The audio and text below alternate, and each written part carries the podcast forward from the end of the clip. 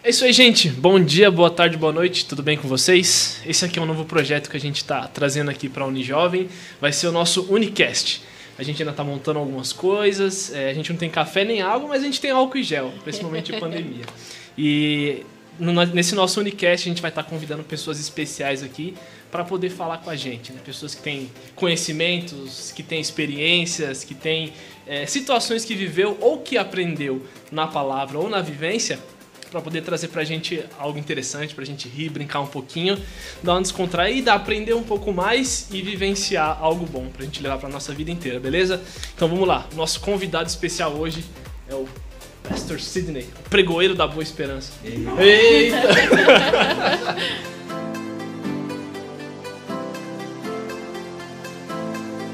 então, hoje a gente vai fazer um pouquinho diferente, então como é um, é um piloto aí, a gente está pegando algumas ideias. Hoje a gente vai falar um inicial daquilo que a gente vai falar no culto à noite, né?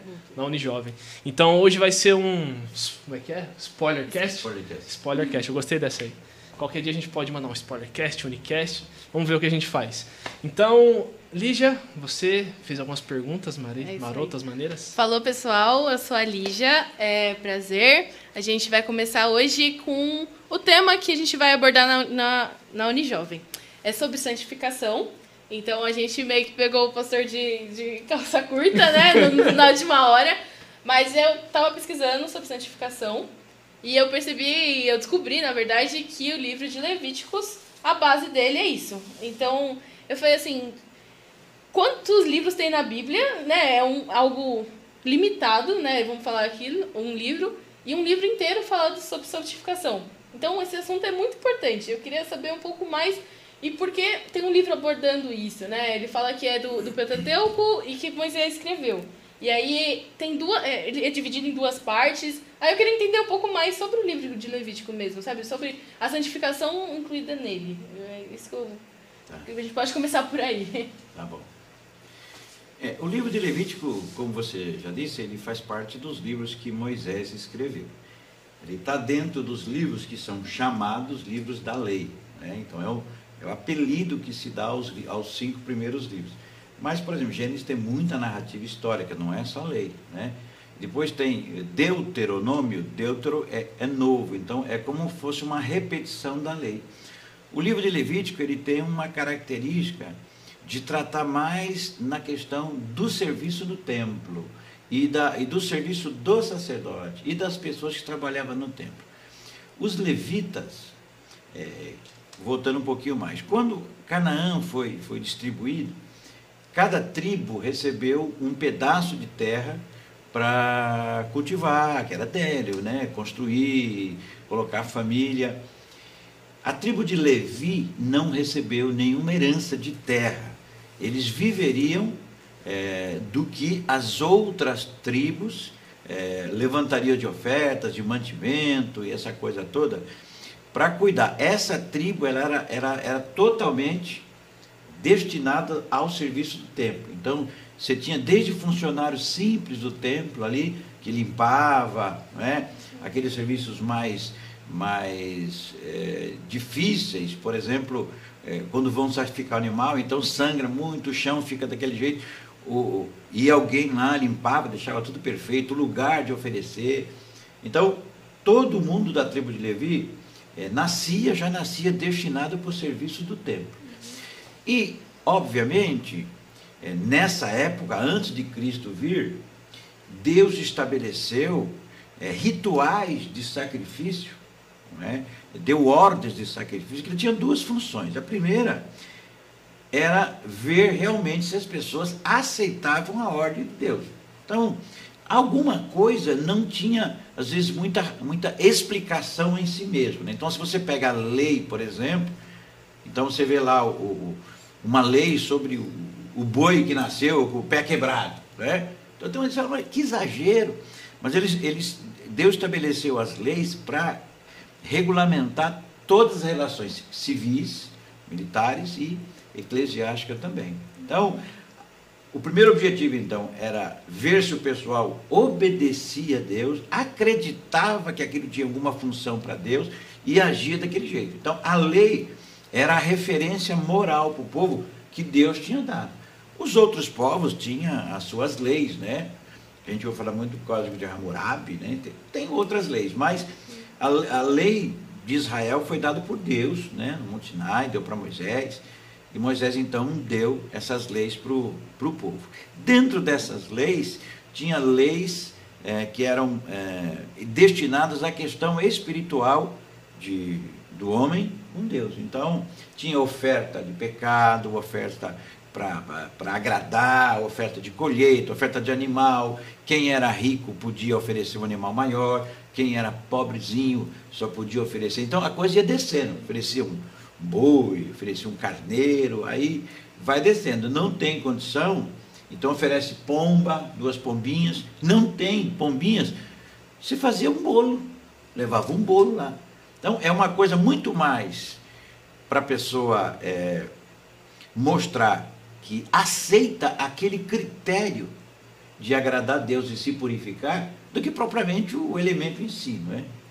O sacrifício de animais, ele já apontava para Jesus, né, o que a gente chama em teologia de tipo e antítipo. Tipo é algo real que aconteceu, não é uma alegoria, é algo real que aconteceu, mas que, na verdade, apontava para uma coisa maior lá na frente. Então, por exemplo, é mais fácil de entender tipo e antítipo. Quando estava aquela murmuração lá no deserto, Deus mandou, é, mandou um monte de serpente para morder o pessoal, o pessoal morrer. E Deus falou: levanta uma serpente, levanta uma, uma haste com uma serpente de bronze lá em cima, e quem olhar para a serpente vai ser curado. Ah, mas será que uma serpente vai de, de metal vai curar alguém? Não é a serpente. É você entender, se Deus falou que é assim que vai ser curado, então é assim. E Jesus mesmo cita lá na frente, assim como Moisés levantou a serpente de bronze no deserto, e importa que o filho do homem seja levantado no madeira na cruz e tal. Então, apontava assim, agora, eu para eu me, me curar, para eu me santificar, eu olho para Jesus, eu olho para a cruz. Tem até um hino, eu olho para a cruz, é um cântico. Muito bem. Eu choro. Eita, Sempre. é bonito, é bonito, é. Então, e, e, e, o que acontece nessa, nessa questão da santificação? Levítico foi um livro escrito especificamente para explicar, detalhar, é, dar uma, uma interpretação mais fácil da pessoa fazer para o pessoal que trabalhava no serviço ali, nos levitas, né? trabalhar no, no serviço do, do templo. E por causa disso, o livro trabalha muito a questão da santificação. Né? Muito, por quê? Porque quando você vai fazer uma oferta para Deus, aquele que leva a oferta, ele tem que estar puro. Né? Não pode, de repente você chega lá e fala assim: olha, eu cometi um pecado, então eu trouxe aqui esse cabrito para oferecer. Aí o sacerdote pega de qualquer jeito, leva lá e. Então, não é matar um animal só. Não é, não é Então, é, é, é todo uma, uma, um ambiente de santidade. Então, o sacerdote tinha que se purificar, ele tinha que fazer to, todos os cuidados para que ele entrasse na presença de Deus, entrasse puro. Depois que ele sair de lá, talvez ele cometesse outro pecado, então não poderia voltar, teria que primeiro se purificar para voltar. Então, a santidade ou santificação, né? Santidade, vamos entender, não sei se está assim no dicionário, mas mas pela lógica das outras palavras, santidade é a qualidade ou estado daquele que é santo. Pelo menos se você pensar, se você pensar nas outras palavras, né? E santificação é o processo para você uh, estar, em santidade. estar em santidade. Então, o processo de santificação é o processo de você ficar permanentemente é, com seus pecados perdoados ou a sua vida limpa. Como naquele tempo não tinha ainda Jesus, para que você pudesse olhar para ele como a serpente, ou se valer do sacrifício que ele fez na cruz, é, o definitivo, o suficiente, então não precisa mais de animal daqui para frente, né? Então, como eles não tinham esse, essa, essa figura plena, eles tinham a sombra, né? Sombra. Então, a, a sombra, é, deixa eu ver como é que eu explico. Sombra é sombra mesmo, né? Então você imagina, eu estou ali e tem uma sombra aqui. Aí eu não vejo, eu não vejo é, é, é quem é, eu vejo só a sombra. Então, aquelas. Já leram o mito das cavernas? O mito é. da caverna e tal. Então, assim, eu vejo a sombra, aquilo para mim é a realidade. É Quando eu vejo a realidade, Tem gente que não aceita, como no mito. então, e, então, eu não preciso mais da sombra. De repente eu vejo um vulto assim, ah, quem é esse cara que vem sempre aqui me ajudar? Ele é magro, alto, cabelo baixinho tal. Quando ele vira, parece que tem um óculos. Aí lá vem de novo, aquela sombra. Um dia ele aparece. É o Isaac. Eu não preciso mais da sombra, eu sei que é o Isaac. Então, essas coisas de Levítico eram sombras do processo de santificação do Novo Testamento. Agora que eu sei como que é que eu posso me santificar, como é que é que eu, que eu reparo a minha vida, que eu limpo a minha vida, eu não preciso mais das sombras de Levítico. Aquelas, aqueles rituais, procurar aquelas pessoas, fazer aquela, todo aquele processo antes de eu, de eu comparecer no, no Santo dos Santos. Então, Deus estabeleceu muito claramente ah, o peso da santidade, da santificação em Levítico, porque são aquelas pessoas que tratam diretamente com Ele, com Deus, que eram sacerdotes. Agora, a Bíblia fala que nós somos sacerdotes. Nós acessamos diretamente a Deus. Nós não precisamos de intermediário. Eu não preciso ir pedir para o pastor, ó oh, pastor, eu pequei, eu queria que o senhor fosse lá, pedisse perdão para Deus no meu lugar, ver quanto ele quer. Né? Não tem muita coisa, eu tenho um, um toca-fita TDK aqui, do, do, do né, TKS, isso é, não, é TDK mesmo, é de 1970, até o que eu tenho. Não, não é mais assim. Então, como é que eu me santifico diante de Deus? É a minha relação com Deus. As sombras de Levítico apontavam para Cristo. Então, o, o, o sumo sacerdote era uma figura é, que assim, só era substituída quando morria. Então era uma pessoa da família, claro, dos, dos levitas, ele era o sumo sacerdote. Então ele ficava ali. Ele era o único que podia entrar num lugar especial chamado Santo dos Santos.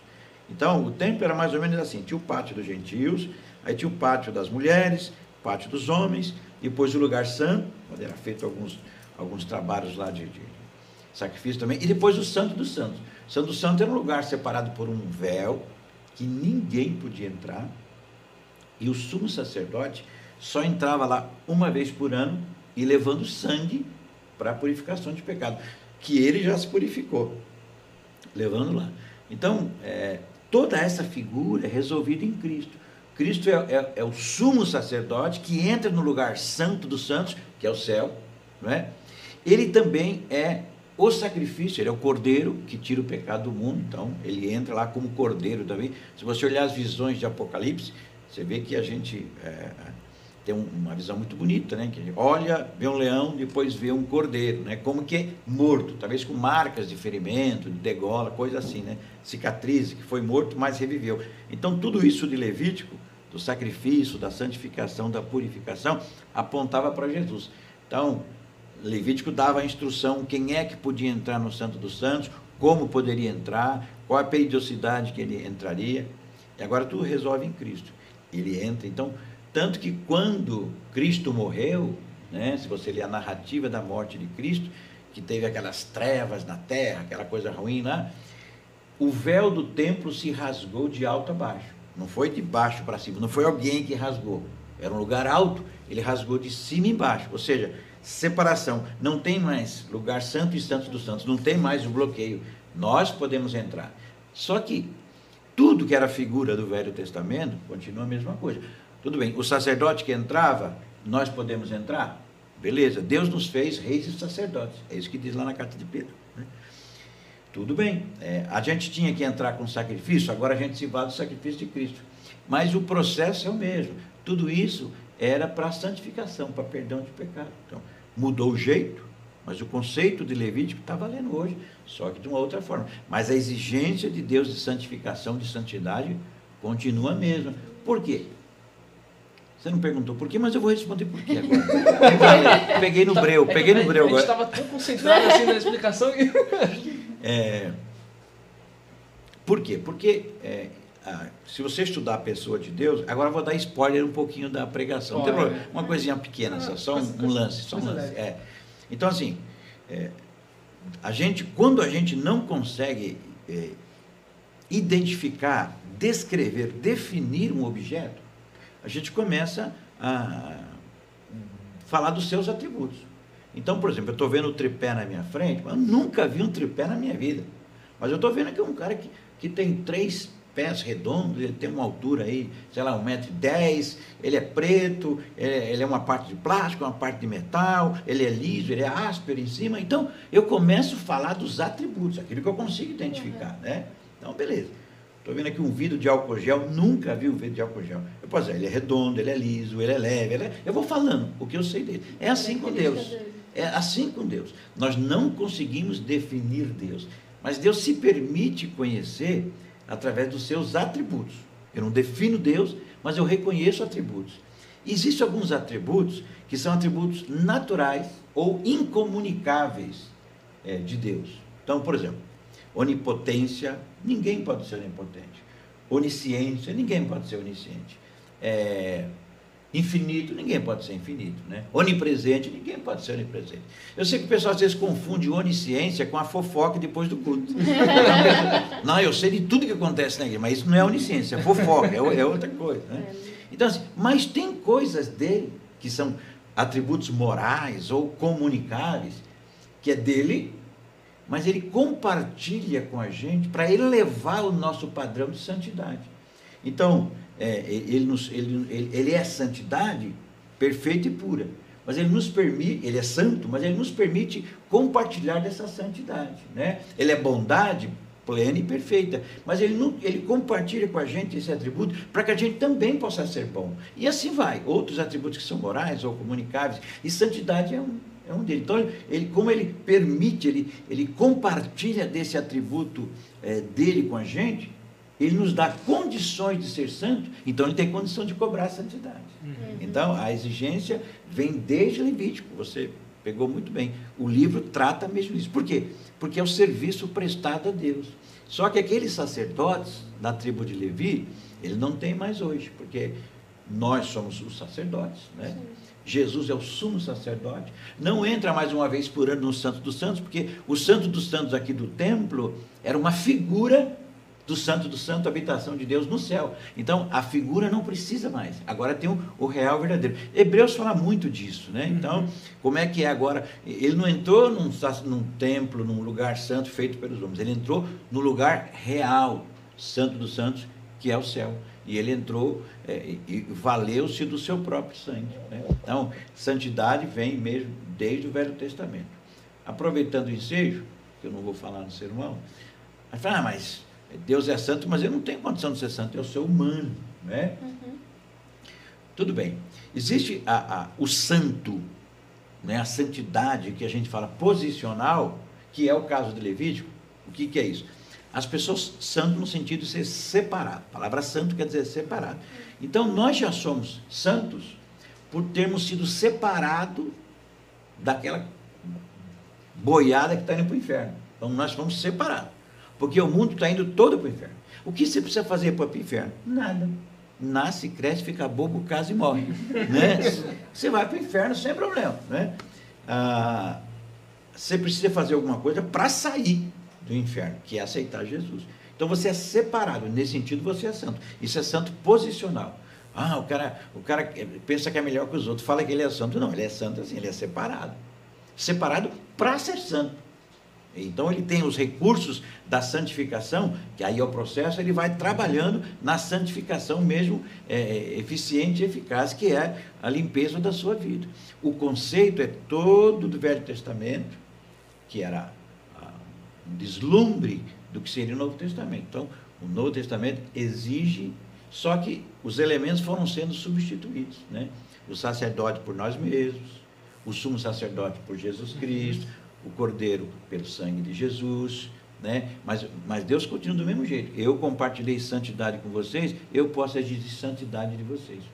E é assim que acontece. Ontem eu conversei com a, com a mãe do Jonas, né? E aí ela tinha falado, eu falei, eu, fala um pouquinho, né, Rosa, sobre santidade. Aí ela, ela falou assim, é algo necessário pra gente atualmente, sabe? Não, não tem como viver sem buscar a santidade. Então, casa muito bem o que você está falando, né? A gente tem que realmente ser separados todos. Isso. E, e, pra... e, e viver uma vida de né, se esforçar para ser santo. Então, é, é, você, a sacada é essa. Eu diria que santidade é uma questão de sobrevivência espiritual. Né? Você, Sim. lá diz em, em Hebreus, Segui a paz com todos e a santificação, sem a qual ninguém verá o Senhor. Então, se, não, se você não estiver num processo de santificação, você não vai ver o Senhor. Então, não é assim uma opção. Sim. É algo vital. É algo vital. A mesma coisa, fala assim, olha, se você não comer é, cenoura, você vai ficar cego. Eu não gosto de cenoura. Tudo bem, fica cego. Uhum. É a opção sua, Escolha. né? A escolha é sua. Mas não é assim, a, a- bom, já que você não gosta de cenoura, vamos pensar em outra coisa. Não tem outra coisa. Santific- sem santificação, não verá o Senhor. Certo? Perfeito. Então seria como se no Velho Testamento fosse a sombra Isso. e o Novo aí foi revelado Cristo.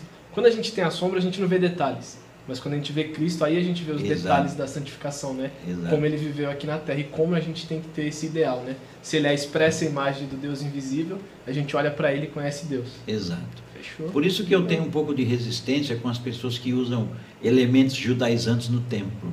Prega com aquela estola sacerdotal, Uhum. chofar, óleo, aquela coisa toda. Isso tudo sombra.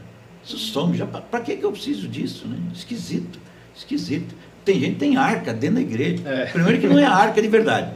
A arca da Conde É. Sarzeda. Já não. Já não, não, não- é. Madeirinha, os, os anjos, os anjos, ó, nem, nem toca a asa. É, os anjinhos mal feitos, os anjinhos mal feitos, né? É, e põe lá. Agora, não precisamos disso. Isso é do Velho Testamento. No Santo dos Santos estava a arca, né? Tinha lá o maná do deserto, tinha essas coisas.